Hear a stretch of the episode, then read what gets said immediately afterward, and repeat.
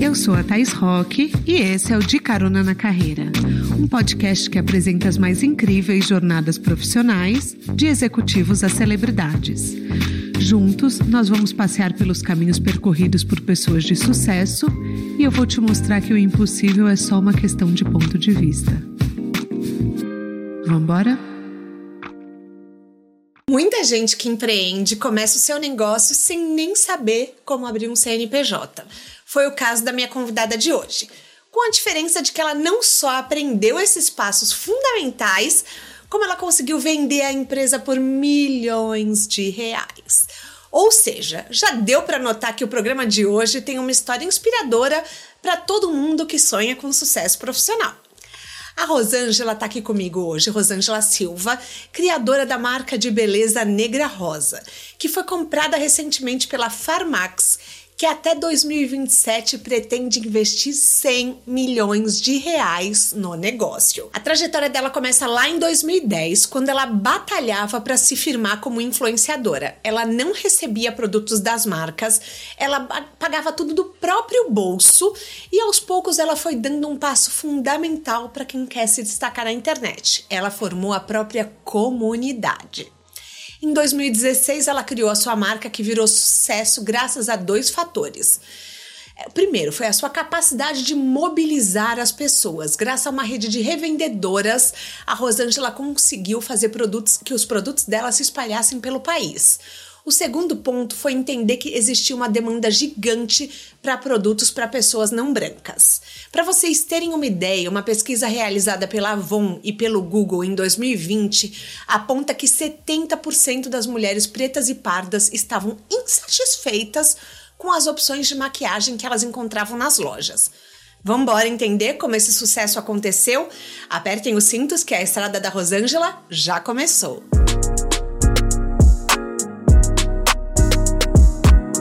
Rosângela, seja bem-vinda ao De Carona na Carreira. Quer dar um oi para os nossos caroneiros? Olá, caroneiros. Muito feliz de estar aqui. Muito obrigada, Thaís. Ah, imagina! Gente, Rosângela é, assim, uma revolucionária. Vamos combinar que antes de Rihanna pensar em lançar a Fenty Beauty, Rosângela já lançou a Negra Rosa, com as bases nos tons mais escuros, que nem eu expliquei na abertura. Mas assim, vamos lá, vamos voltar um pouquinho. Em 2010, você começou como influenciadora. Isso. E naquela época, 2016, que foi quando você lançou a marca, não era comum influenciadoras se tornarem empreendedoras. Exato. Hoje é um case, hoje temos Kim Kardashian, Rihanna, mas naquela época não era. Como que foi percebido pelo público? Eu brinco que naquela época a gente era chamada de blogueira, né? Então, depois desse período todo, eu notei que ainda não tinha uma marca uhum. que realmente pensasse em mulheres negras tá. de uma forma que eu achasse verdadeira. Então, quando eu tive essa oportunidade com a minha amiga da gente criar essa marca, a gente nem pensou muito que seria é, que a gente estava fazendo algo totalmente revolucionário. A gente queria realmente trazer esses produtos, ter esses produtos com o olhar de uma mulher negra mesmo para outras mulheres, né? Então foi muito esse sentimento naquela época. A gente hoje está aqui sete anos depois, mas naquela época foi uma coisa muito assim. Vamos criar uma marca então para pele negra? Eu falei, vamos. Não, mas calma. Vamos lá. Quantos seguidores você tinha?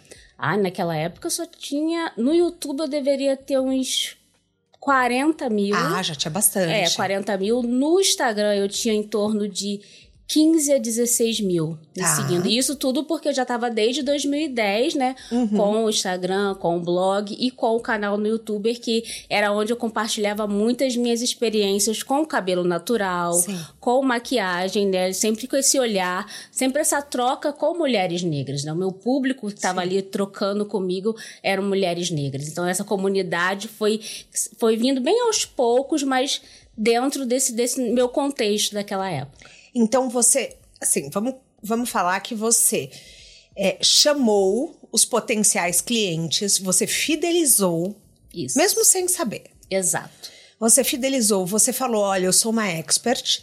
Isso tudo antes de lançar a marca. Eu acho importante a gente falar isso, porque muita gente que está nos ouvindo quer começar quer começar de algum lugar. Uhum. Então, assim, o que você foi fazendo é, você, quando você chegou com o produto, a audiência já confiava em você. Exatamente. Então, eu já tinha quase seis anos de uma troca muito verdadeira com essas mulheres, né? De testar produtos, de falar o que eu achava, de como teria que adaptar pra gente. Então, eu já tinha realmente essa verdade com essas mulheres e essa experiência na prática, né? Às vezes as pessoas me perguntam, ah, mas você é químico? Eu falei, não, gente, foi, foi tudo na prática. Eu fui aprendendo, sabendo o que eu queria de um resultado para trazer um produto depois que a Negra Rosa começou. Então foi muito essa fidelização, essa verdade com essas pessoas. E naquela época a gente não tinha eu não tinha né, publicidade, então tudo realmente eu comprava os produtos e eu falava o que eu achava dos produtos. E, e você falava real. A real. Tipo assim, se não gostava, não gostava. É, se eu falasse a gente, isso aqui funcionou desse jeito, mas causou isso. Eu ia e falava o que Legal. realmente aconteceu A ali do sinceridade é produto. muito a sinceridade. importante, né? né? E eu acho que muito você se manter fiel a quem você é, mesmo com. é, cada hora parece um, um jeito de fazer as coisas, mas às vezes não é o seu jeito. Então, eu acho importante também, quando você está começando, você saber quem eu quero ser, o que, que eu quero passar. Qual é a motivação que eu quero passar para quem está me assistindo? Eu quero ser uma pessoa que vai motivar essa pessoa de uma forma positiva ou eu vou ser uma pessoa que vou deslumbrar essa pessoa e fazer ela se sentir insatisfeita? Eu nunca quis ser a, a blogueira naquela época, né? E agora um pouco influência, que cause insatisfação em, em quem está me assistindo. Eu quero que ela se sinta motivada com alguma. Putz, ela tá ali, eu também eu pareço com ela, Eu posso. tenho, eu posso fazer, sabe? Dentro, de uma, dentro da realidade de cada um, que a gente sabe que as oportunidades são importantes. Às vezes a gente quer muito, a gente pode muito, mas as oportunidades não chegam pra gente. No meu caso, essas oportunidades chegaram, que foi quando eu me uni com a minha sócia Ana. Tá, mas vamos falar. Você conheceu a sua sócia num fórum. Exatamente. Gente, fórum era algo que as pessoas entravam antes de existir redes sociais para conversar, para trocar experiências, para trocar dicas. E muitos blogs tinham fóruns, né? Exato. Então você entrava ali, nascia uma comunidade e ficava todo mundo conversando sobre o assunto.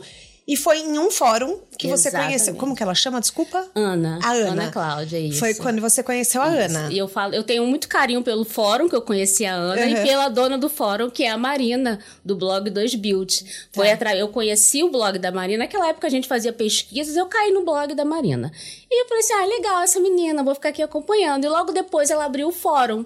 E aí todo mundo foi pro fórum. O fórum era super agitado, tinham muitos tópicos e criei um tópico de pele negra lá com outras meninas negras. E a gente e foi ali que eu vi essa necessidade dessa troca, porque a gente fazia pesquisas no Google e não tinha o batom no- na boca de uma pessoa negra. Então a gente foi ali construindo o nosso arquivo. Aí eu comprava um batom, tirava foto e botava lá, né? E dentro dessas, desses vários tópicos, teve um tópico que de repente eu me encontrei com a Ana, e aí teve o primeiro evento do fórum aqui em São Paulo, foi quando eu conheci ela pessoalmente, foi aqui em São Paulo, ela é de Porto Alegre, ela veio, veio meninas de várias regiões do Brasil para esse encontro do fórum. E ali eu conheci ela pessoalmente e a nossa amizade foi assim, eu falo que foi encontro de almas ali, sabe? Mas deve ser eu vou mesmo. ficar até emocionada. Sim, eu entendo. Eu falo que ela foi uma pessoa que entrou na minha vida para transformar, para me dar oportunidade, para mostrar o meu Ai, vou potencial. Para me, porque é isso, sabe? Sim. Quando eu penso em tudo, a Ana foi a primeira pessoa que me levou para fora do país. Ela me levou para Nova York. Então você imagina, você conheceu essa pessoa no fórum. Ela e o marido dela, que é o Álvaro, né, são pessoas incríveis e eles sempre viram um potencial na minha pessoa, é uma amizade sincera. Então, isso em 2011 que é, é, a gente se estreitou e a nossa marca começou em 2016. Foi então, 2011. Isso, Ah. 2011. E aí em 2016 que começou. Então a gente já tinha uma amizade muito forte, sabe? Então acho que a Negra Rosa ela funcionou muito bem, a sociedade funcionou muito bem, porque a gente tinha Vocês esse amor real uma pela outra, esse carinho. E ela é uma pessoa incrível. Eu sou muito grata a tudo que ela fez, né? A tudo que nós construímos juntas Claro. esse tempo todo. É, sociedade é como um casamento. Exatamente. Quando funciona, funciona maravilhas. Isso. E, e é assim, é realmente. Eu acredito você falando que é uma parceria de outras vidas, porque eu Exato. acredito em espiritualidade, enfim. Sim.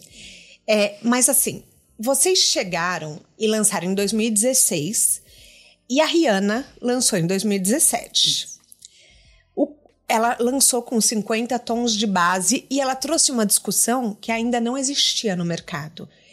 O quanto ajudou vocês ou não fez a menor diferença? Como que foi? a discussão, assim, no, no mercado né, que a gente fala das grandes revistas, dos grandes portais, não existiam. Mas as mulheres negras estavam já nessa discussão com as grandes marcas de saber por que não tem tom de base para mim, por que essa, essa tom de base não funciona, por que tons mais escuros não tem no mercado. Então, a internet conseguiu mostrar a voz dessa insatisfação dessas mulheres e a partir disso que o mercado começou a mudar com essas reclamações, com esses questionamentos, Importante. né? Uhum. Então veio das pessoas que estavam se sentindo insatisfeitas com o que estava ali disponível para elas e a partir disso as empresas, algumas começaram a mais rápido, outros um pouco mais lentos a trazer produtos, né? Então quando a Rihanna vem, como ela veio lá com baita investimento, né, com muita com muito marketing, ela ampliou para esses locais que antes fingiam ou, né, que essa discussão não existia. Que aí eles tiveram que falar sobre isso. Com o impacto da marca dela, essa discussão teve que ficar muito mais ampla, mas ela já existia e muito entre a, a, a os, entre as consumidoras né, negras que estavam questionando todo esse, esse não lugar da pessoa negra dentro do mercado de beleza. E vale a gente falar que, segundo o IBGE, 56% da população se considera parda ou negra. Exatamente. E eu, quando eu conversei com a Damata aqui no podcast, ela me falou que ela já passou por problemas, por exemplo, que as, as alunas dela não queriam entrar na loja da MAC, por exemplo. Então ela fez uma ação com a MAC para que as mulheres quisessem entrar na loja. Então, assim, era, é, elas eram tão não ouvidas que assim, que acabava causando uma rejeição pela Isso. marca, né? Você acaba, você acaba achando que aquilo ali não é para você, porque Sim. não há nenhum tipo de ligação. Eu falo que a gente não, as atuais, graças a Deus, já, já mudaram, mas mulheres mais velhas, a gente não teve essa facilidade de encontrar produtos. Eu estava conversando outro dia com uma jornalista que eu estava lembrando que tem mulheres que, quando vão olhar seus retratos de casamento, elas estão brancas. Uhum. Porque não estavam usando a base certa. Então, aquele momento ali, que era um momento de felicidade, que era uma recordação do seu casamento, Nossa. do seu aniversário, você não vê hoje. Você não quer, você não quer pegar as fotos porque você tá cinza na foto. Então, é todo um, um um processo que faz com que a gente se afaste. Então, você, ah, eu não gosto de maquiagem, mas será que eu não gosto? Ou porque eu sei Sim. que eu não tenho um produto que vai me atender? Então, esses questionamentos, né, que a gente veio trazendo durante esses todos esses anos e a gente ainda traz até hoje. Não é uma relação tão normal que a gente tem desde a infância, você já começa ali a brincar e a, a maquiagem se torna uma coisa mais natural do seu dia a dia, porque você encontra o que você precisa. Uhum. Então acho que é, a nova geração já está com outro olhar para maquiagem do que a geração antiga. E você conta que, como influenciadora, você não tinha marcas que te patrocinavam. Não. Então, você gastava do seu próprio bolso para comprar os produtos. E então você tinha uma dupla jornada. Você tinha outro emprego além de ser influenciadora. Isso. Tinha? Tinha, eu tinha, eu tinha o, trabalho né, normal que a gente chama, eu trabalhava numa, no setor administrativo de uma empresa e a o YouTube, o blog era o meu hobby, era o meu momento ali de estar tá fazendo uma coisa que eu gostava, que aí eu passei a gostar muito da questão da maquiagem, né? Eu, eu tava na. Eu tinha acabado de cortar o meu cabelo, tirado toda a química, ah. tava um ano com ele natural e senti a necessidade de também trocar com uhum. outras mulheres que quisessem entender o seu cabelo, porque eu não conhecia o meu cabelo verdadeiro natural. Porque isso do... foi antes da, da antes moda da... de todo mundo começar Exatamente, a tirar a química, né? É, isso foi antes. Ou gente... seja, você tá revolucionário desde sempre. A palavra é. transição naquela época nem era usada nem era como usada. era agora, mas uhum. eu passei por um período de transição em 2009. Quando chegou no, em novembro de 2009, eu cortei que a gente chama de corte Joãozinho, que uhum. é você, ficou bem baixinho mesmo. E aí, em 2010, que quase um ano que eu resolvi criar o canal, porque eu trocava muito no fórum. Gente, usei tal produto, o cabelo ficou assim. Tá. E eu falei assim, poxa, vejo no YouTube, tem muitas americanas, muita coisa em inglês só sendo falada. Uhum. E se você, se o YouTube fizer um rastreamento de, dos canais existentes em 2010, eu vou estar ali entre os poucos canais de mulheres negras falando de cabelo natural. Então, nisso eu também sou uma das pioneiras Sim. daquela época ali. Então, tudo começou assim. Eu falei, não sei se alguém vai assistir. Eu brinco que era no meu. Naquela época a gente não editava vídeos. Botava, eu ligava a câmera lá no meu banheiro, fazia todo o processo e subia o vídeo. Não tinha edição, não Sim. tinha capa. Não tinha não vinheta. Tinha, não tinha nada disso. Era papum e subia. Então, aquilo, e aquilo ali eu acho que foi fidelizando as pessoas, as pessoas foram chegando, gostando dos conteúdos, mas sempre. Aí as minhas amigas que depois viajavam, traziam também produtos, que lá nos Estados Unidos já estava muito à frente a questão uhum. do cabelo natural, já tinham mais produtos específicos, e aí trazia, eu testava, mostrava também no, no blog, no canal, e foi assim que foi. Mas eu, eu era minha patrocinadora. Não, eu acho importante, porque assim, muita gente passa pela dupla jornada. Sim. E, e assim, as pessoas às vezes falam, ah, eu não consigo, que horas que eu vou dedicar. Então, assim, às vezes você tinha meia hora por dia, 20 minutos por dia, e você não investia financeiramente no canal. Você não. comprava os produtos. Isso. Mas assim, você não pagava designer, não, nada disso. Tudo, tudo, era você. E até quando entrou a Negra Rosa, continuou sendo a gente que fazia tudo. Não tinha. Tá. Porque era, a gente tinha um pouco, né, dinheiro, então a gente sempre priorizava o quê?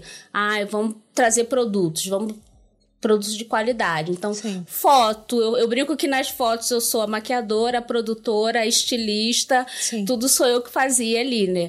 Então muito, era muito. muito. E claro que eu tinha uma outra realidade, porque eu não tenho filho, uhum. eu não tinha um relacionamento. Então, assim, eu, a, esse momento eu podia dedicar totalmente a esse meu hobby. Então, também tem esse olhar de é, o que que. Tem gente que já tem filho, tem uma série de coisas. Que a então, dupla jornada dificulta. É, a dupla jornada. Que tem uma tripla jornada. Exatamente. Uhum já tenho outras pessoas para cuidar. Então, no fundo, eu só cuidava de mim. Então, também isso me possibilitou ali investir bem. Tanto que o meu canal, ele tá um pouco parado, mas ele tem mais de 300 vídeos lá no arquivo bastante. deles lá bastante vídeo então eu, eu ficava bem atuante ali nos primeiros cinco anos principalmente e assim hoje você está numa posição que você contrata influenciadoras Sim.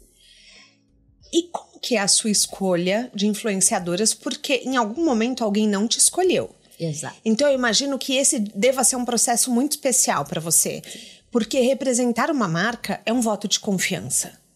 É uma credibilidade muito grande. Por mais que hoje as pessoas estejam um pouco banalizado, porque tudo é publi, tudo paga, uhum. não sei o quê.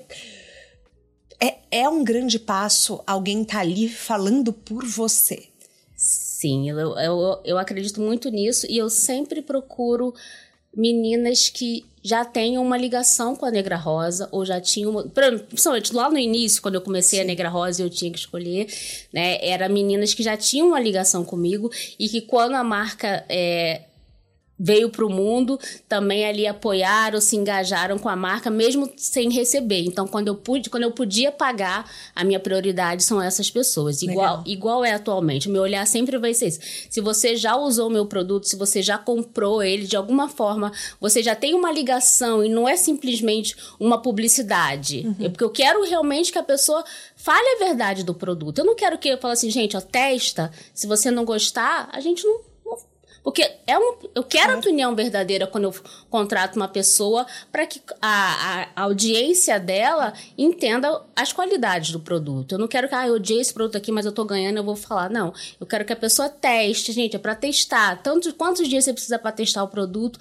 para você ter realmente um, um, uma condições de falar sobre o produto. É esse tipo de publicidade que eu quero. Eu quero uma publicidade realmente verdadeira do uso. Então, as meninas que sempre me apoiaram, que compram às vezes produto e fazem às vezes já um vídeo super bacana, é. o meu olhar vai ser para essas pessoas, que eu acho que é uma forma de eu devolver esse carinho que, que foi feito, esse apoio nesse momento que eu não podia pagar ou que ela fez mesmo porque ela gostou do produto. Então, o meu olhar vem sempre primeiro para essas pessoas. A Bruna Tavares, quando veio aqui, ela falou que ela faz o seguinte: que ela chegava e usava um produto por um ano de uma marca. Ela contou de umas unhas postiças que eu me esqueci o nome. Acho e... que era da Kiss, não era? Ah, é, acho que pode ser. Que ela, ela usou, usou por um ano. Depois ela chegou para eles com um case pronto, falando: olha, eu usei. Olha aqui quantas pessoas engajaram. Olha quantas pessoas pediram uma linha minha de vocês. Então, é muito isso que você está falando. Então, quando o influenciador, a pessoa que estiver nos assistindo, achar que em algum momento você está fazendo uma. Ai, eu fico falando dessa marca de graça. Gente, isso é um investimento, é uma construção de relacionamento, Sim, né? Eu acredito muito nisso. Eu porque também. é muito, sei lá, a pessoa nunca falou de você. Eu acho que até a audiência dela, quando ela chegar assim, vai achar meio estranho, né?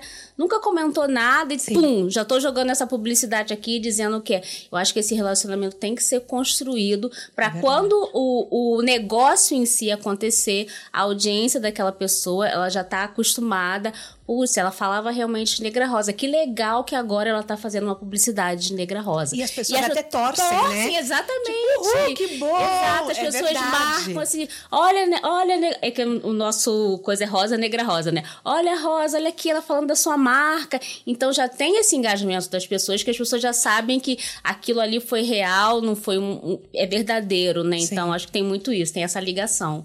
E eu vi que você não sabia nem como abrir um CNPJ quando você começou. Exatamente. Isso dá uma esperança para mim, por exemplo, para a audiência, que é assim, é possível. Sim. Mesmo que você não saiba nada, dá para fazer e acontecer. Dá. Como que foram os primeiros passos de montar a empresa? Vocês tiveram a ideia, e aí, o que, que vocês fizeram em seguida? Então, começou assim. Recebi um e-mail da Ana ali, ah, do Ana e Álvaro, né? Rosa, a gente tá querendo, né, da, da, conversa que a gente teve um tempo antes, vamos abrir uma empresa é, com uma maquiagem para pele negra. Um e-mail mais ou menos assim. E eu falei assim, gente, eu fiquei naquela hora né, assim, estática. Eu falei, gente, será que é isso mesmo? Falei, vamos. E a gente foi buscar o que, que era preciso para ter essa empresa. Porque assim, você não bota produtos de maquiagem na sua casa e vai vendendo. Não é assim. Não é, não assim. é assim. Uhum. Então, tinha que ter um espaço físico já contratado. Quanto isso vai me custar? Porque o produto não vai ser lançado agora. A gente está com o início do processo e eu já tinha que ter um local para ter um endereço de CNPJ, para depois ir para Juscerja, que vai me dar né, ali o contrato, o aval para eu ter a empresa. Então, é um, esses custos, eles tinham que ter, foram todos anotados para a gente começar. Ah, já temos aqui o CNPJ, já temos aqui o contrato social. Agora a gente vai procurar empresas que terceirizam, que fazem a maquiagem para gente. Porque com isso você já pode fazer um cadastro nessas empresas, analisar essa empresa. E aí, cada passo a gente foi buscando como a gente ia ter o produto final. Mas Entendi. sempre assim, buscando tudo, tudo ali pesquisando, é, vendo tudo muito bem. Ah, essa empresa aqui, como é que ela tá? Tá com nome isso? Tem algum problema com ela? Que é importante você também saber claro. como é que tá a empresa que você vai fazer os seus produtos, Isso não é? é muito, muito importante. importante. Não vai botar, ah, porque aqui tá muito barato. Pô, mas aqui tá muito barato. Vamos, vamos fazer uma pesquisa do o que estão dizendo dessa empresa. Vamos ver se tem algum problema com funcionários, uhum. né, na, no Ministério do Trabalho. Tem que ser feita uma pesquisa para você estar tá segura aonde você está investindo ali o seu dinheiro para gerar aquele produto para você. Você já tinha essa mentalidade. Já, então. total. A gente já tinha saído muito. A gente sempre. Eu falo que a gente era muito certinho, assim, para tentar mesmo. Claro que a gente, às vezes, se acontecesse alguma coisa com a empresa, a gente claro. não tem esse controle. Mas uhum. tudo que a gente podia investigar, a gente investigou antes de ir fazer o primeiro contato com o terceirista. Isso é muito importante porque é o seu nome que está ali, é a sua marca. Então você tem que saber aonde você está fazendo aquele produto. Então a gente teve esse cuidado, mas tudo a gente foi aprendendo mesmo. Tudo vocês foram aprendendo. A gente Vocês não, tinha um consultor. alguém. Não, a gente depois contratou contabilidade, mas mesmo assim você tem que saber as coisas, que nem sempre aquela contabilidade que você pode pagar naquele momento no início, ela vai estar a par de tom- como funciona todo o seu negócio. Sim. Então você tem que saber, você tem que fazer as pesquisas, ah, é, para maquiagem, quais os impostos que vão ter, para você quando ela mandar a, sua contabilidade mandar alguma coisa, você saber verificar se aquilo tá certo ou se não tá, ou saber fazer a pergunta certa. Então é muito importante essa pesquisa do seu negócio. Você também tá a par e não deixar só na mão da sua contabilidade, que aí teve um erro, ah, mas foi a contabilidade. Ah, daí não tem como justificar. você tá entendendo? Então a gente tem que Claro. estar muito com conhecimento de todo o processo. E eu falo que essa parte mais chata, burocrática, ficava muito com a Ana. A Ana, Ela maravilhosa. ali, eu falava assim, que eu ficava com a parte da beleza, gerando conteúdo, pensando nos produtos, toda essa parte ali já era toda comigo. E nesse momento você saiu do seu outro emprego. Isso. Aí que aconteceu? A empresa que eu trabalhava, ela fechou um pouco antes de eu abrir a Negra Roda. A gente lançar o primeiro produto, na verdade. a Nossa, empresa então já foi tava. meio sintonia, Não né? É porque assim, eu ia continuar trabalhando, Sim. porque a empresa não tinha como ficar pagando salário, eu ia continuar trabalhando, e ia tocando a Negra Rosa até a empresa se desenvolver, né? Aí aconteceu isso, e aí acabou que eu fiquei full time Negra Rosa, e eu acho que realmente foi, acho que foi o, o time ali certo, porque eu vi que depois ia me consumir muito, porque gerar conteúdos, gerar tudo isso. Eu precisava do dia todo, então Uhum. Foi acabou um e começou o outro, foi no tempo certo. E aí vocês tiveram um investimento inicial de 300 Isso, mil, que isso. foi da Ana. Exatamente. E depois vocês fizeram alguma rodada com o investidor? Porque não, não, fizemos, não. Hoje eu sei que vocês foram adquiridos pela Farmax. Isso. Que eu já falei na abertura. É, rolou em algum momento, por exemplo, de você ter que montar um discurso para investidor, um discurso de venda? Porque isso é algo que as pessoas passam muito aqui, de você ter que apresentar o seu negócio assim, da maneira mais sedutora possível, para que queiram comprar, né? No nosso caso, é, vou explicar um pouquinho antes do- da questão do investimento. A gente sempre, o nosso tudo que entrou na Negra Rosa foi reinvestido.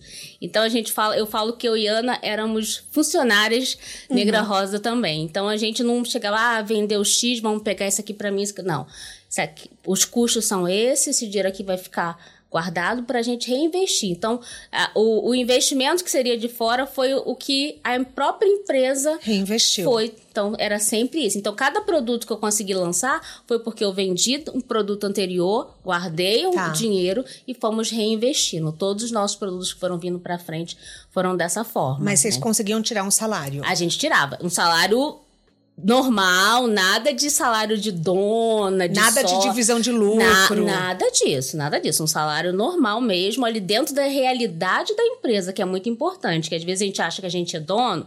Não, porque eu tenho que pegar X, mas como é que a sua empresa vai sobreviver os próximos anos? A gente viu, a gente viu que a gente estava muito na linha certa quando chegou a pandemia e a gente não precisou demitir as nossas funcionárias, Que porque a gente ótimo. tinha um caixa guardado. Sim. Se- Esse caixa seria usado para lançar um outro produto? Seria. Mas ali ele salvou a gente naquele período ali difícil que todo mundo parou de usar maquiagem. Sim. E você vende maquiagem. Uhum. Então, a gente viu que a gente, a gente sempre foi muito pé no chão. A gente não tinha dinheiro para grandes marketing, então eu. Por isso que eu falei. Eram seis pessoas ali fazendo tudo. Conteúdo, foto, aí tinha as minhas sobrinhas, Uhum. as minhas modelos ali fazendo, né? O meu. Outra dica. A, a usava familiares, amigas, para serem modelos das campanhas das ne- da Negra Rosa. Então, assim, se você não tem dinheiro, se você quer abrir uma marca de roupa, se você quer abrir uma marca de pijamas, chame os seus amigos para participar. As pessoas vão te ajudar, né? Vão, sim. Se você tem um núcleo que tá aí torcendo pra, por você, eles vão te ajudar. E as minhas sobrinhas, desde o primeiro momento que lançou o primeiro batom, que foi o primeiro produto, mas vem uma aqui, vem outra, vamos lá, tirar umas, tirar, as- pegar as fotos antigas, né? Estamos lá nós três tirando foto. E aí, quando você melhora um pouquinho, você vai lá e paga essa pessoa. Isso é muito importante, gente. Então, no início, eles vão fazer ali é, para você na amizade, mas quando você ah, agora entrou um dinheirinho aqui, vai ter uma nova foto, ó, posso te pagar X. E conforme Legal. você vai crescendo, você devolver também isso, porque é um trabalho dessa pessoa. Então, é muito importante, sim, a gente tá, tá também retribuindo essa parceria quando você não estava ali podendo pagar, né? Então, é muito importante. Então, vocês eram seis pessoas que faziam tudo. E e daí, como que foi, por exemplo, a gente voltou um pouquinho, mas você teve que fazer um discurso para a venda? É, desculpa, eu tava. Não, eu tava tentando lembrar o que você tinha perguntado. Eu entrei em outra não, não, não, não. Relaxa, que a eu tenho gente... roteiro. Vambora. eu não, eu não pergunto. Não, a gente não tinha um discurso porque a gente não tava para vender a marca. Ah, vocês não estavam procurando? Não estávamos procurando. A gente não tinha nem noção que alguém ia chegar pra gente para querer comprar a Negra Rosa. Então, a Farmax que entrou em contato com a gente. Então, a gente não precisou ter um discurso de venda, nada disso. A gente estávamos bem na fita.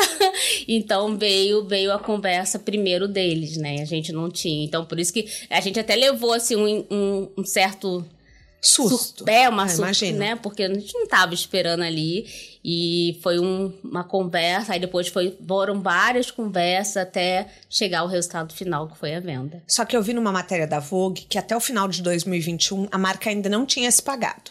Exato. Em 2023 estamos aqui vendidas. Exatamente. Então, assim, foi uma reviravolta muito grande para a marca, né? Isso. Impulsionou a marca. Eu vi que a Farmax quer investir 100 milhões de reais agora até 2027 em vocês. Isso. Então, assim, mudou completamente o destino que vocês tinham planejado. Totalmente, totalmente. Eu acho que é, o, o, o aceite, ele veio muito porque a gente queria que a Negra Rosa crescesse além da Rosângela, além da Ana, porque era uma marca muito bonita. É mesmo. Sabe? Então a gente pensou para as nossas funcionárias também uma mudança. Então foi uma coisa bonita de acontecer. E uhum. hoje eu vendo tudo que está acontecendo, a gente, a gente, tanto é a Ana torcendo de lá, eu daqui, a gente fala assim, a gente fez o certo. Sim. A gente fez o certo pela marca, porque ela tá linda, ela tá crescendo como a gente gostaria que ela crescesse. Sim. Então, foi um processo de, de, muito pensar, não foi assim do, ah, vamos, não. Foi um processo ali de analisar ponto a ponto para essa venda acontecer, mas foi o, o certo a gente fazer. É importante a gente falar que uma marca cresce o valor independente de quanto ela, ela tem no caixa. Yes. Claro que isso é, é uma empresa saudável, mas assim, para os caroneiros é, entenderem que, ah, eu falei que ela saiu de uma marca que não tinha ainda se pagado para uma marca vendida, mas assim, o nome já tem valor, a identidade, o branding já tem valor. Então, a marca, ela vai ganhando valor.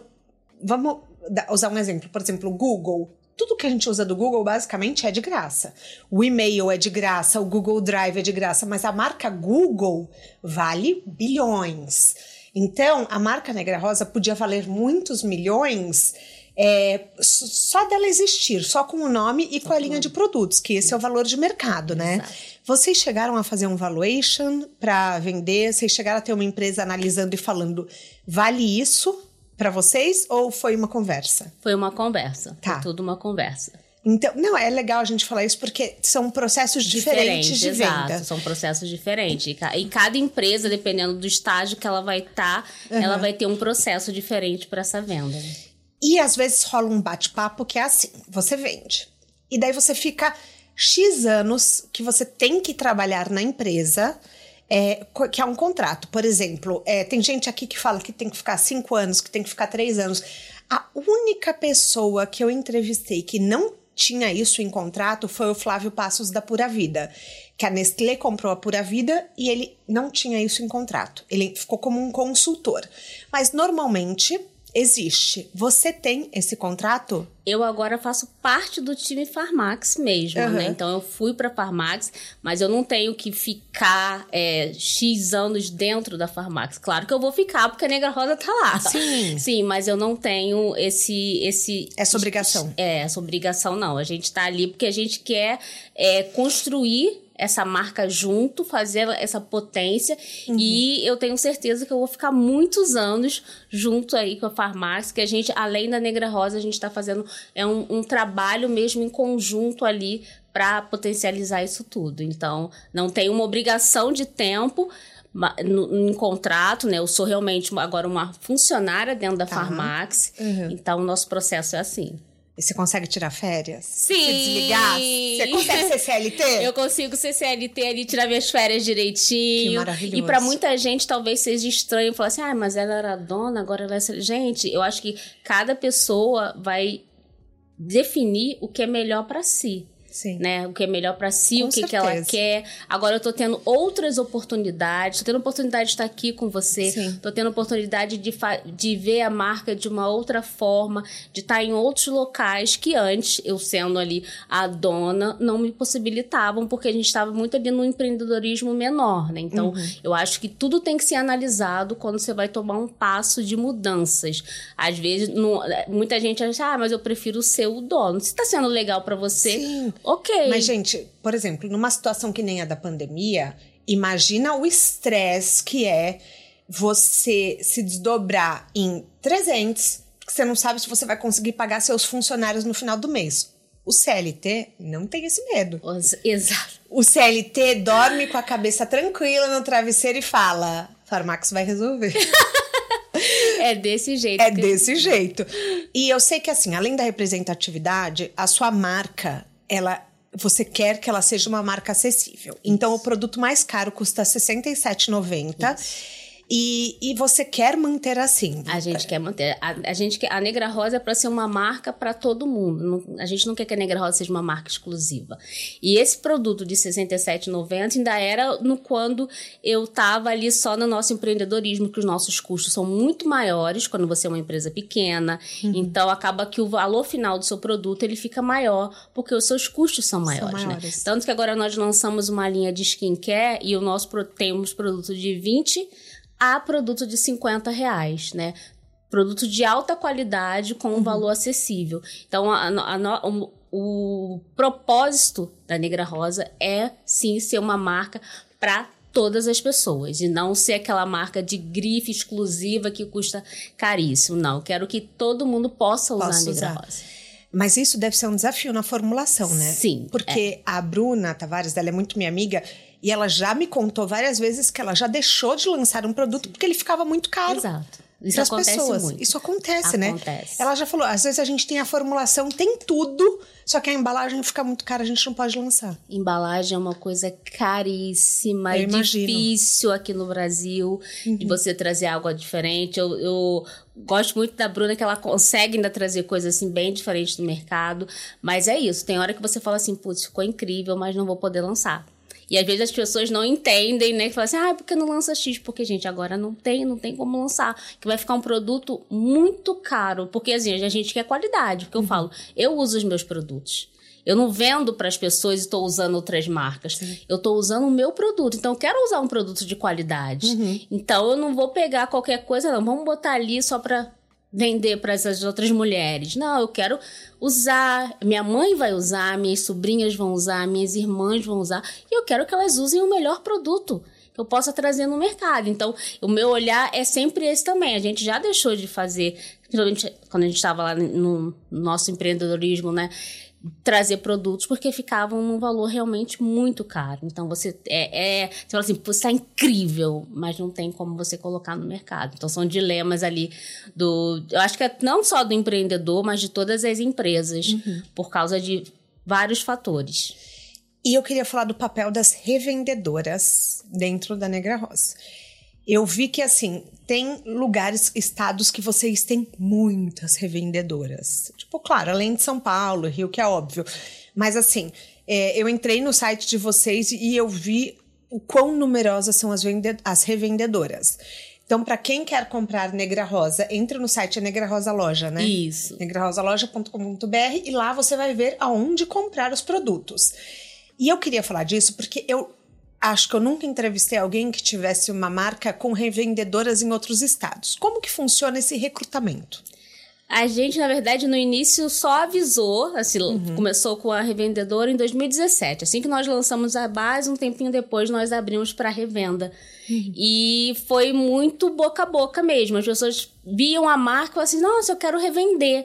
E aí a gente dava um link. Eu nunca fiz uma campanha chamando. Ah, não. não. não, fiz. As pessoas chegavam, achavam a Nossa, marca. São muitas, né? Achavam a marca totalmente incrível. Nossa, uma marca pele negra, eu quero revender.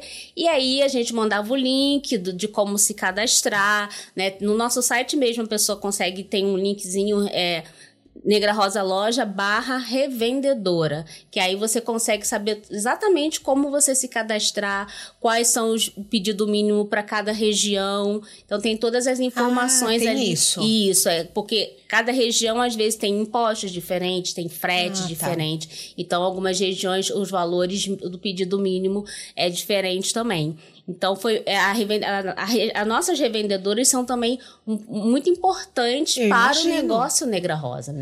E elas é passam por algum treinamento? A gente, o nosso treinamento era muito no nosso WhatsApp. Então, tá. quando eu lanço um produto, é, vídeos falando do produto, informação. A gente nunca. Agora a gente está estruturando, que agora a gente né, tá Conseguem. Com, consegue, uhum. mas antes era muito ali no no WhatsApp. No WhatsApp, fazendo, explicando, e quando elas têm dúvida, elas mandam para as meninas e as meninas respondem. Mas foi muito esse, esse, processo mesmo. Por isso que eu sempre gerei muito conteúdo dos produtos, para cada vez mais elas terem ali o conhecimento do produto, para passar para o cliente delas sobre o produto. E a comunicação acontece toda via WhatsApp? Toda via WhatsApp. E existem grupos ou é lista de transmissão? Temos a lista de transmissão, mas de cada região tem grupos também. E aí a revendedora que quiser ela pode participar do grupo, né? Ela não é obrigada a tá. participar. Tá. Então, mas, por exemplo, tem grupo Rio, tem grupo São Paulo, tem grupo Minas, e aí, conforme elas vão se cadastrando e sendo ativas, né? Tipo, já fizeram a primeira compra, elas podem participar desses grupos. Ah, então, por exemplo, se acabou uma base na minha loja, eu posso mandá-la no grupo. Gente, alguém do meu estado tem essa cor de base? Para daí elas trocarem entre elas e uma comprar da isso, outra. Isso, elas podem fazer isso. Elas, elas podem. podem. Elas fazer... fazem até isso. Às vezes Eu imagino. chega uma, um cliente para alguma e ela fala assim: gente, o cliente tem, alguém tem esse produto uhum. e mora perto, e aí elas, elas fazem muito isso sim, essas trocas. E existe, por exemplo, a, algum ranking? A, existe algum alguma maneira de motivá-las que vocês fazem? Isso agora a gente está nesse processo. É, a gente queria, naquela época, realmente a gente não tinha como fazer muitas, muito investimento nessa parte, mas agora a gente também está com esse olhar de como é que a gente vai poder ali é, trazer algo para essas revendedoras que vendem mais os nossos produtos, né? Uhum. Qual que tipo de ação a gente pode fazer para melhorar? Eu sempre fui uma pessoa que sempre repostei as revendedoras nos nossos stories, então a revendedora mostra que chegou o produto para ela, eu reposto nos stories, ela marca Legal. a gente. Essa coisa eu sempre divulguei elas dessa forma. E uma coisa que a gente sempre fez que isso, antes também, a gente faz patrocinados. Então, por exemplo, a revendedora comprou o produto, então ela vai ganhar um patrocinado que a gente ah, que avisando para aquele, aquele raio próximo dela ali tá. que tem produtos naquele local com ela encontra com tal revendedor. Então, dependendo do, do pedido que ela faça, ela tem esse, esse um patrocinado. patrocinado. Isso. Não, é muito interessante porque assim, vocês têm a revista, eu entrei no site, vi, dá para para a própria revendedora imprimir, Isso, né? Exato. E, e a gente não imagina que assim, você está mudando negócios de muita gente ao redor do Brasil. Então, a gente entra naquele lugar que, assim, antes, lá no começo, nem sei se quando você começou, a qualidade da maquiagem no Brasil era questionada. Isso. Já existiu essa época, né? Já Hoje, existiu. com Negra Rosa, Bruna Tavares, não existe mais essa conversa, mas uma época teve. Teve. Então, assim, hoje a gente trazer o poder da maquiagem de mudar economicamente a vida de uma mulher, né? Isso. Então, assim, eu imagino que você deva ver histórias lindíssimas de pessoas que mudaram de vida. Sim, tem muita gente que passa pra gente, né, o feedback de como foi essa mudança quando começou a trabalhar com Negra Rosa ali e de como foi trabalhar para uma, porque muitas mulheres são negras, que uhum. são nossas revendedoras, e como foi para ela também se ver quando ela, porque todo o nosso, a nossa revista são mulheres negras, então é um outro olhar que você tem quando Sim. você pega uma marca que você se identifica e você vende. Né? Então acho que um processo ele fica muito bonito para essas mulheres. Então elas têm muito essa troca com a gente de que ah é um orgulho vender negra rosa. Que bacana. Então porque tem essa identificação sincera ali com a marca.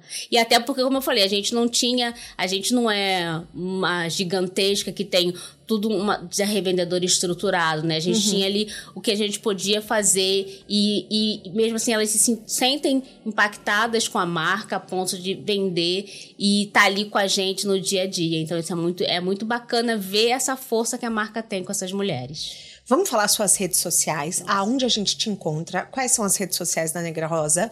O site a gente já falou, mas conta, como te achar? Você tá no LinkedIn, Twitter, agora tem Thread. Thread, gente, é a rede nova. Pois é, gente, é muita rede, é né? Muita eu, não, rede. eu não tô no Twitter, não tô no Thread. Ainda não. Ainda não. É.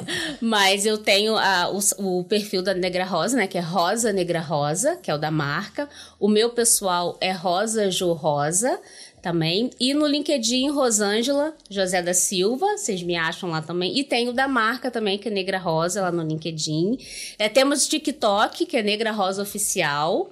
Tá lá no TikTok, mais o qual? Ah, tem o Facebook, que é Negra Rosa, também se encontra a gente lá no Facebook. Nosso Facebook é bem grande, nós temos mais de 450 mil Caramba. pessoas. E isso, nosso Facebook é bem, é bem grandão. Então tem essas redes aí que vocês encontram a gente. E só pesquisar também Negra Rosa que vai aparecer a gente. Eu vou deixar todos os links no descritivo do podcast. Então, assim, se você quiser adicioná-la em alguma dessas redes, mandar uma mensagem, se tornar uma revendedora Entra lá, é só clicar, tá no descritivo do nosso podcast. As minhas redes vocês já sabem, é arroba.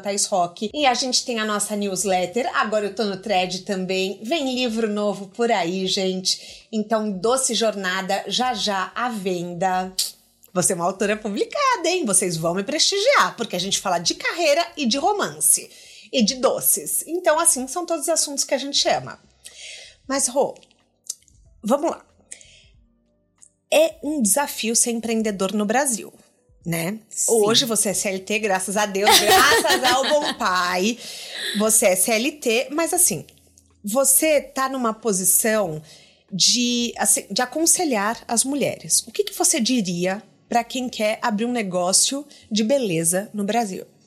Você incentiva, não incentiva? Eu incentivo porque eu acho que são sonhos das pessoas, né? Então eu brinco que é, anos atrás a gente não tinha oportunidade de sonhar com certo tipo. Eu não sonhei na minha infância em ter uma marca de maquiagem. E aconteceu. De tam, estamos aqui hoje falando sobre isso. Então, acho que, que as pessoas têm sim que sonhar uhum. com, com projetos. Né? Eu falo que primeiro sonho depois vira um projeto, né? E importante é você estruturar esse seu sonho, esse seu negócio. Tá, eu quero trabalhar com isso. O que, que eu vou precisar? Né? Será que eu vou ter público para isso? Eu me identifico realmente com esse meu sonho? O que, que eu preciso fazer para colocar ele na realidade. Uhum. De uma forma muito pé no chão. Porque eu acho que com a internet hoje a gente acha que as coisas acontecem muito rápido. E não E empreendedorismo não é assim, gente. A gente tem que. Uh, eu falo principalmente para pessoas negras que vêm de um outro lugar. A gente está uhum. num outro lugar. Então, para a gente, os acessos são mais difíceis, a visibilidade é mais difícil. Então, você não vai lançar um produto e vai achar que vai esgotar em 10 segundos no seu site. Tem que ser muito pé no chão para a realidade em que você está inserida. Eu acho que isso facilita muito a pessoa não desanimar, porque uhum. acha que, ai, mas não foi. Se eu desanimasse lá na frente, quando o primeiro produto eu não vendi tudo de uma vez, talvez não estivesse aqui hoje. Então, ter esse pé no chão, que é uma construção da sua marca, que é uma construção do seu negócio, que você não é porque você vendeu X que você vai tirar tudo para você. Você tem custos, você tem várias coisas que você tem que pagar e que você precisa trazer novos produtos para sua marca. Então tem que estar tá muito pé no chão, muito estruturado e não cair nas armadilhas do sucesso fácil, sucesso rápido, porque não é assim que funciona. É, porque as pessoas. É, isso é muito importante você falar, porque assim, a pessoa acha que você vendeu 100 mil. Ah, então tá, posso pegar 90 para mim porque eu já paguei o estoque. Exatamente. Não é assim. E não é funciona. assim. Não é assim. Senão, três meses você vai quebrar sua empresa. Porque Sim. não é assim. Você tem que estar tá ali no. Eu sempre falo que você tem que estar tá no seu prolabore real dentro da realidade da sua empresa. E, não, e às vezes não é o que você quer. Uhum. Você acha que você eu, poxa, eu faço tudo, acho que eu tinha que ganhar, mas a sua empresa pode pagar mais? Isso vai impactar o quê? nos próximos meses. Como é que você vai trazer um novo produto se você não tem um caixa? Você vai conseguir um investimento de fora? Então, tudo isso você tem que estar com muito pé no chão para o seu negócio realmente crescer, crescer de uma forma saudável. Eu falo que tem que ter alicerces para o seu negócio crescer. Nossa, mas isso é muito sábio. Você, assim, vamos combinar, não é uma coisa que a gente aprende na escola. Não é. Não é, não é uma coisa assim, é, que você teve que aprender na prática. Isso. É, eu acho que assim, eu sou pé no chão, Ana era pé no chão. Ah, então tá. a gente sempre foi muito. A gente sempre foi muito cuidadosa com a Negra Rosa, sabe? No tá. sentido assim. Ah, a gente podia pegar esse dinheiro aqui e gastar milhões. Milhões não, que a gente não tinha milhões, né? Uhum. Vamos gastar tudo em marketing, mas. Como é que a gente vai fazer no próximo mês? Você tem, que, você tem que ter um caixa que vai te suportar X tempos, caso você não venda nada. Você tem que pensar que toda virada de mês é começa do zero toda virada de mês é do zero. Você não sabe Caramba. quando você vai vender. Sim, você tem razão. Você, tá entendendo? você não sabe. Ainda mais porque você é uma marca pequena que não tem uma grande visibilidade. Então, dia primeiro começamos do zero, gente. Vamos lá. Fechou Sim. dia 30. Opa, esse mês foi. Todo mundo feliz. Mas aí no dia seguinte você já pé no chão, vamos começar de novo. É todo mês começando de novo. Então você tem que estar tá muito ligada para não, opa, peraí, preciso disso aqui. Peguei lá um dinheiro para mim, um dinheiro para ela e os funcionários. E se precisar de alguma coisa no próximo mês, sabe? Você tem que ter muito pé no chão. Sim. E não se, não se deixar se levar para esse mundo de ostentações, de porque, não, mas é porque eu sou dona, eu tenho que estar tá assim, assado. Sua empresa suporta isso? Realmente suporta de uma forma criteriosa? Uhum. Tem que ter esse olhar, tem que ter esse olhar. Eu acredito muito nesse olhar. E como você lida com desânimo? desânimo. Eu acho que é porque eu sou um pouco pé no chão, sabe? Eu acho que eu porque não. rola um desânimo é, às vezes. rola, total. Rola um desânimo às vezes. E aí eu falo. Aí você. Acho que quando você passar pelo seu perfil, né, no caso da marca, e ver tudo que você já construiu, acho que você fala assim, putz, não, isso aqui é muito maravilhoso. Vale Vamos, a pena. Vale a pena continuar, vale a pena. Vale a pena ah. você ir ali, vou gravar um vídeo de novo, vai fazer de novo, o que eu posso mudar aqui talvez para me trazer uma inspiração, que às vezes você tá sem inspiração, ainda mais quando é você que produz o seu conteúdo, né? Putz, já gravei 50 vídeos fazendo esse passando esse produto no cabelo. O que, que eu posso trazer a mais aqui para me trazer, para me, me inspirar, né? Que eu sempre, eu sempre falo que a gente tem picos de, de, às vezes, de inspiração e de criatividade. Então, aproveita esse dia e já faz várias coisas, porque Legal. às vezes, no, dois dias depois, você realmente vai estar, tá, putz, eu não tô afim de gravar. Aí você até grava, mas você olha no vídeo, pô, a cara não ficou boa maquiagem ficou horrível. Uhum. E aí você descarta aquele conteúdo. Então eu sempre aproveitava aquele momento que eu tava, opa, hoje eu tô bacana, hoje eu tô legal, vou pegar aqui, grava cabelo, grava maquiagem e já tem o seu conteúdo para quando você vai postar. Porque às vezes realmente a gente não tá animado e às vezes não é nem uma questão é, da sua empresa, às vezes o mundo te desanima no sentido geral, né? Então, se tem aqueles momentos que você quer ficar recluso, que você não quer estar tá ali mais fechada, então você, se você é uma pessoa que gera conteúdo, é interessante você aproveitar os momentos de animação, os momentos de criatividade e já deixar ali o seu conteúdo um pouquinho ali guardado para quando esses momentos chegarem, porque eles vão chegar, porque não tem como a gente estar tá bem todos os dias. Tem Sim. aqueles dias que a gente não vai estar tá tão legal e faz parte da vida, faz né? parte, com certeza. E o que é sucesso para você? Gente, essa pergunta é muito difícil. Cada pessoa responde uma coisa, eu te É, digo. pois é, sucesso. Ah, eu acho que sucesso para mim é eu ter orgulho de quem eu sou hoje. Né? Sabe? Eu ter orgulho de toda a minha trajetória e saber que eu cheguei num lugar que eu me orgulho de mim, sem ter, sem ter deixado de ser quem eu sou. Que eu acho isso muito importante é para mim. Eu não, eu não tenho vergonha de ser quem eu sou hoje, sabe? Eu sou orgulhosa. Oh. eu sou orgulhosa de ser quem eu sou porque eu cheguei até aqui não me adequando aos padrões de sucesso, de como você tem que ser quando você tem sucesso, de como você tem que se encaixar no que é dito que é sucesso. Eu tenho o que é sucesso para mim. Uhum. Eu, Rosângela, tô bem como eu estou, tô feliz como eu estou, e isso para mim é um sucesso. Né? Tenho as pessoas que eu gosto ao meu lado, tenho orgulho da marca que eu construí, então isso para mim é sucesso. E você não aceitou a realidade do mercado. Você não foi aceitei. e mudou. Não aceitei, exatamente. Eu, eu não aceitei a realidade do mercado e eu não aceito os padrões que são feitos para tudo. Não, porque se você agora tem sucesso, você tem que estar tá nessa caixinha.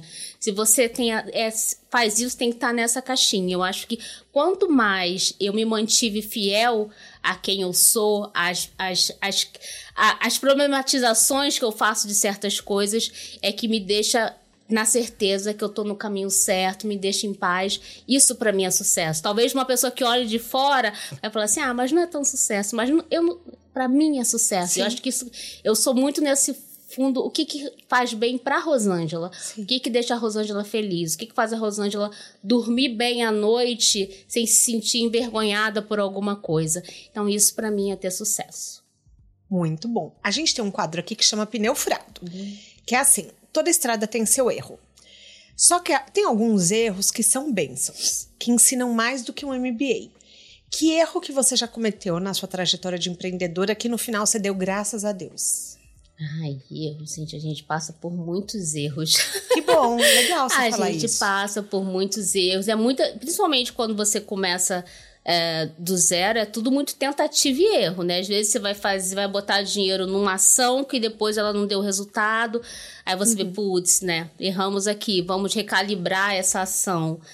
Mas assim, grande não precisa ser grande, mas um erro que você falou, nossa, que bom que aconteceu. Ah, um erro que eu acho que foi bom, que teve um produto que a gente estava desenvolvendo e eu falei assim, não, não tinha ficado ainda como eu queria na época, mas eu tava, a gente tava querendo muito lançar esse tipo de produto. Só que aí depois, quando eu falei assim, ah, então vamos assim, ainda não tá tão bom, mas vamos com ele.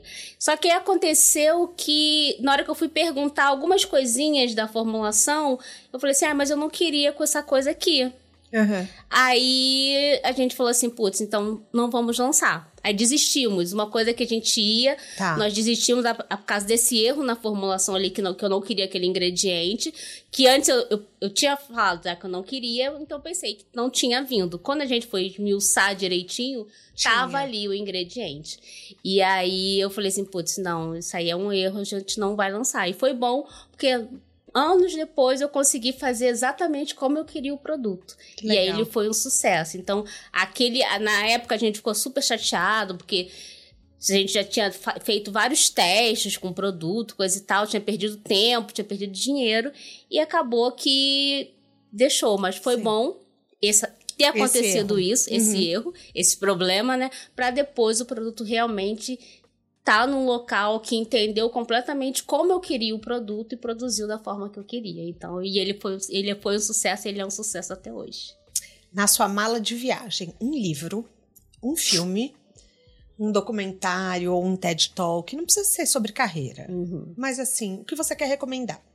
Bem, eu tô lendo um livro chamado Beleza Negra, a história da beleza negra, tá, é o que tá na, na minha bolsa. É, eu recomendo esse livro. Uh, uma série que você falou? Pode ser. Uma série. Gente, eu, eu assisto muito séries asiáticas. Jura? assisto muito dorama. Gente, sou dorameira. Amei. Assisto, eu assisto, eu vou indicar uma série chamada Stranger. Stranger, tá. Isso. Essa, esse dorama é muito legal, gosto muito. Tem duas temporadas dele. Uh, mas o que, que você perguntou? Um TED Talk, um documentário. Não precisa se você não tiver, só se você tiver. Tá. Eu vou indicar o Mano a Mano, tá. o podcast do. Do. Ai, meu Deus. Mano Brau. Do Mano Brau. Uhum. Um, faltou algum? Não. Eu acho que tá bom de dica. Tá, tá bom. Temos série, temos livro, temos podcast. Amei. Isso, é, indicar isso. A gente chega ao fim da nossa carona. Eu amei. Eu amei porque você é uma empreendedora consciente. Você vai atrás, você corre para estruturar o seu negócio, você não aceitou a realidade do mercado, você criou a sua própria realidade e é um orgulho contar a sua história. Obrigada. Ah, eu que agradeço. Eu amei.